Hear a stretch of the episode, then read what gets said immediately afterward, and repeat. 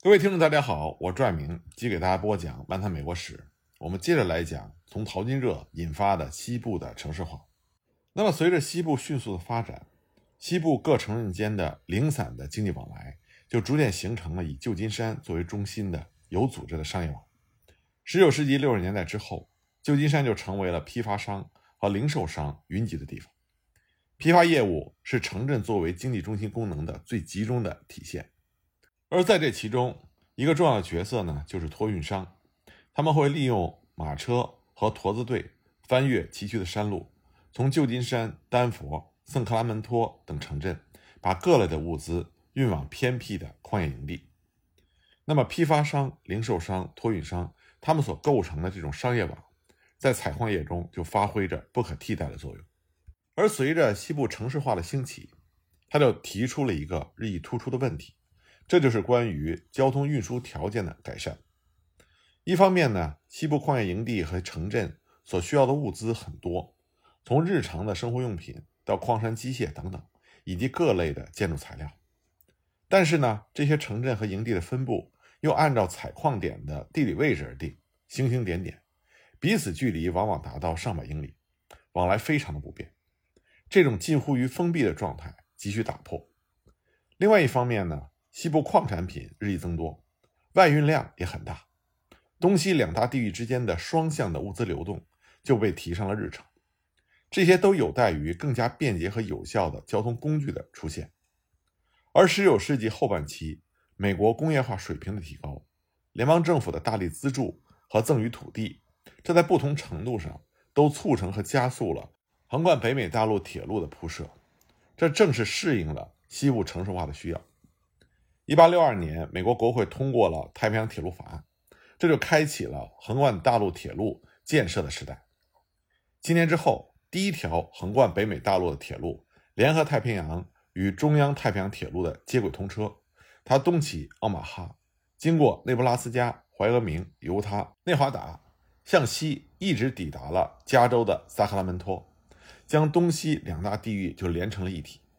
这就标志着一个划时代变化的到来。在此后二十多年的时间里，先后又有北太平洋铁路、圣达菲铁路、南太平洋铁路和大北铁路相继建成。这五条横贯大陆的铁路总长是七万英里，遍布西部各州，并且附有无数条的支线，深入到西部腹地乃至每一个角落，对于西部开发起了难以估量的作用。铁路运输的优势是显而易见的：费用低、运载量大、速度快。还可以提供全天候的服务。原来由密苏里河到旧金山需要数月之久，现在乘坐火车只要用一周的时间。正因为如此，铁路也带动了资本、劳力以及工业物资源源不断地进入到西部，就结束了西部的封闭状态，使它有机会纳入到美国全国经济发展的统一轨道，这就进一步促成了美国全国市场的形成。铁路铺设对西部开发的促进作用，最集中的体现是在西部城市化的进程中。这与铁路铺设在东部城市化中的作用略显不同。在东部呢，铁路的铺设主要是改善了业已存在的城市之间的交通运输条件；而在西部，铁路在其沿线不断地创建着新的城镇，填补着城市化在这些地区的空白。与此同时呢，已有的矿业城镇。为了争取铁路的铺设而产生了激烈的竞争，导致城市等级结构的重新组合，并向地理分布的均衡化方向发展。因此呢，铁路的建成使得西部城市化在原有的矿业发展的基础上又跃进了一步，呈现了一个全新的局面。铁路公司通过刺激政治投机，创建了一大批铁路城镇。在理解铁路铺设和西部城市化的关系中，有一个因素是至关重要的，这就是土地。根据1862年太平洋铁路法案，联合太平洋铁路和中央太平洋铁路这两家公司可以得到400英尺宽的陆基用地，以及建立车站、仓库、水站、临时工房、某些铁路建筑物等必需的土地。最为重要的是，每修筑一英里的铁路，就可以得到沿线两侧。各五个以间隔方式划分的地块，一英里的地块和六百四十英亩。这些地块可以让铁路公司自行处置。另外呢，每修筑一英里的铁路，铁路公司还可以从联邦政府那里得到数额不等的贷款。平原地区呢是一万六千美金，丘陵地带是三万两千美金，山地呢是四万八千美金。联邦政府对于其他铁路公司的土地赠与更为慷慨，比如对北方太平洋铁路所赠予的土地，不仅基数大，而且在尚未建州的地区数量是加倍的。这样呢，从1850年到停止土地赠与的1871年，政府赠予各铁路公司的土地总计是一亿英亩以上。这种慷慨的土地赠与，就让铁路部门转瞬之间成为了一个空前庞大的土地帝国。铁路和土地的结合所产生的各种效益和影响，远远超过了简单的相加。铁路公司把所持有的土地视为是巨大的财源，设法让这些土地增值。其主要途径呢，除了直接向移民高价出售土地之外，更重要的是专设了一些城镇开发公司，自行设计和创建城镇，形成别具一格的铁路城镇。铁路城镇的创建，就使得它的地价倍增。自然就会成为铁路公司的巨额收入。城镇兴起之后，又必然吸附大量的人口，铁路的客货运输量也会相应的增加，这是真正的一举多得。在铁路公司创建城镇的过程中，诱人的投机利润就使得土地的投机商们趋之若鹜。他们或者随着铁路的延伸同步，或者赶在铁路铺设之前选址建镇，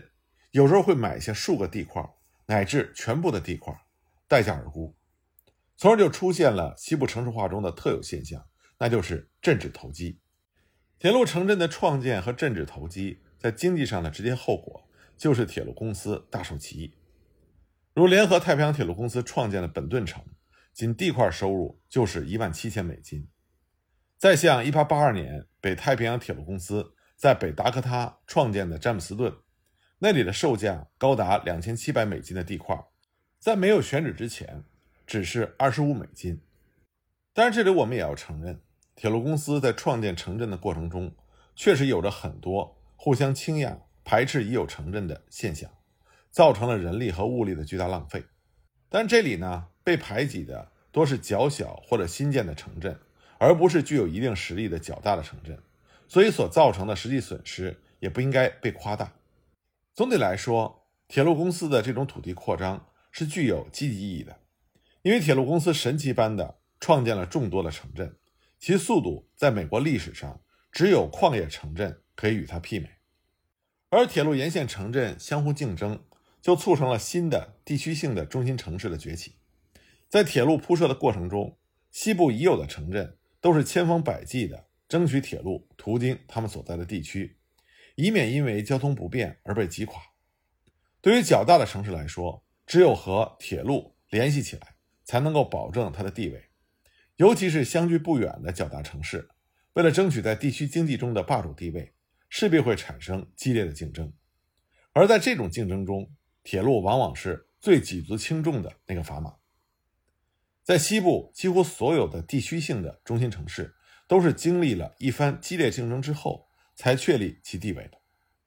比如说，洛杉矶和圣地亚哥。西雅图与达科马、丹佛和夏延的竞争都极为典型。这里呢，我们就对丹佛和夏延之间的竞争略加陈述，来看一看这种竞争的激烈程度。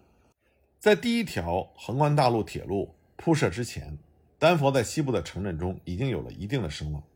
不过，丹佛有一个致命的弱点，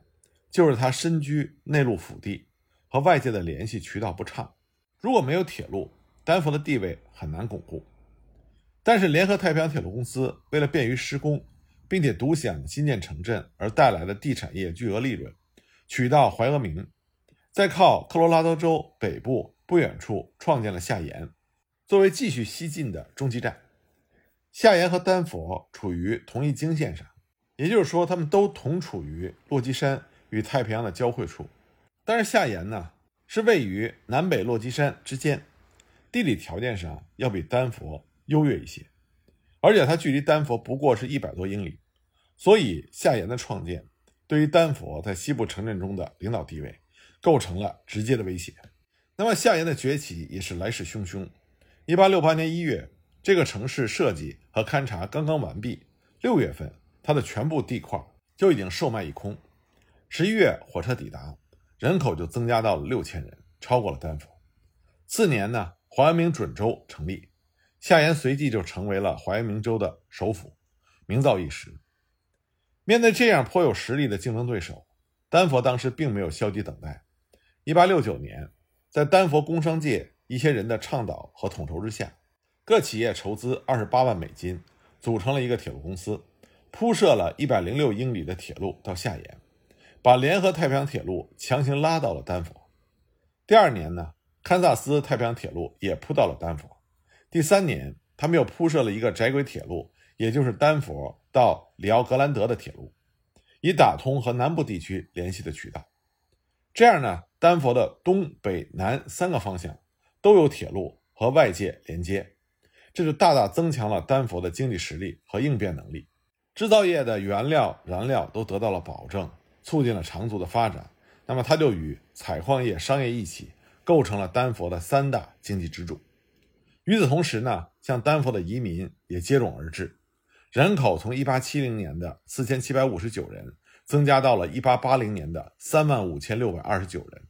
到了1890年更是增加到了106713人。那么，作为铁路公司宠儿的夏延，并没有利用铁路之便迅速的开拓市场，发展多种产业，而是坐等铁路的恩赐。结果呢，经过了创建初期的短期繁荣之后，再没有较大的起色。它不仅没有能够对丹佛的地位构成挑战，而且被远远的落在了后面。直到一八九零年，夏延的人口才缓缓增加到一万一千六百九十人。而通过铁路铺设的竞争而崭露头角的，在西部地区不乏其例。加州南部的洛杉矶，太平洋西北部的西雅图，西南部的阿尔巴克基和菲尼克斯，这都是因为竞争得势而兴盛一时。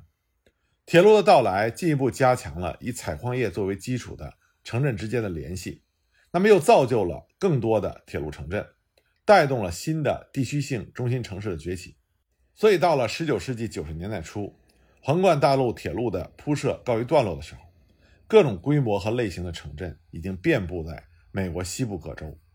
西部城镇的布局和等级结构逐渐趋于合理。铁路铺设和西部城市化之间是相互推动的。尽管受到铁路冷落而衰败的城镇难以计数，但是。因为积极赞助铁路而受益的城镇也是不胜枚举，铁路和城市化两者之间的相互作用，就造成了美国西部的进一步开发。美国西部的开发呢，经过采矿业、铁路铺设阶段，再加上后来的农业垦殖阶段的相继展开，到了19世纪末就告一段落。西部地区的经济尽管尚不如东部那样成熟，但是已经初具规模，城市化基本结构已经定型。城市经济呢，往往在地区经济体系中具有主导地位。这主要是因为城市经济的本质特征，它就是集中，就是在有限的地域之内集中大量的人口、企业和资本，集中生产和流通。受这个本质特征所决定，城市就会具有强大的吸引力和辐射力。因此呢，在组织地区经济的横向联系和商品流通方面，城市就会起着中枢性的作用。那么，在实际的历史进程中，以城市作为中心的经济体系的形成，往往不会是一帆风顺的，往往会受到历史、地理、社会、文化等多种因素的制约和影响。但是，在美国西部，这些的影响比较少，城市化和地区经济发展的脉络非常的清晰。原因是因为西部是尚未开发的处女地，可以说是一张白纸，没有农业方面传统势力。和旧的结构的束缚，以东部工业化作为依托的西部城市化，它的起点高，速度快。另外一方面呢，十九世纪末之前，美国联邦政府奉行的是自由放任的政策，对经济领域的行政干预不多，因此呢，地区经济体系是通过经济上的内在联系，以自然地理区域作为基础形成的。美国西部可以分为五个地区，一个是太平洋西北部。主要是哥伦比亚河和斯内克河流域。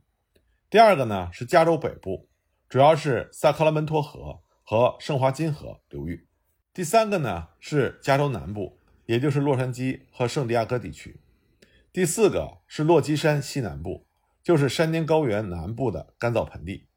第五个呢是落基山区北部各州。在19世纪末，在这各个地区都兴起了大小不等的城镇。这些城镇呢，根据它的规模和中心地位程度的不同，又可以划分为几个层次。第一个呢是整个西部的首要性的城市，这就是旧金山。第二个层次呢是地区性的中心城市，像丹佛、洛杉矶、西雅图。第三种呢是地区性的城市，像萨克拉门托、奥克兰、波特兰、达科马、圣地亚哥、雷诺、夏延、菲尼克斯等等。第四个层次呢？是大量的难以计数的小城镇。旧金山一直是整个西部当之无愧的第一城市，它的辐射面达到整个的西部，是美国西部经济体系的中心点。在工业方面，旧金山在1880年的时候，它的企业数量、投资总额、雇工人数和产值都要比西部其他所有城市的总和还要高。此后一直到20世纪初，旧金山在美国全国大城市的工业产量。和产值方面始终都是处于第九位，而且呢，和前八个城市相比，它的企业门类齐全，发展均衡，适应面广，体现了西部这种新兴大城市的显著特点。在商业方面呢，它更是首屈一指。根据统计，到了19世纪末，整个西部的商业几乎都是经由旧金山进行的，包括洛基山区的矿产、加州中心盆地的小麦、北部的木材等等。在金融业方面，旧金山的地位也是无可匹敌的。在整个19世纪后期，旧金山一直保持着它在商业和金融业上的大都市地位。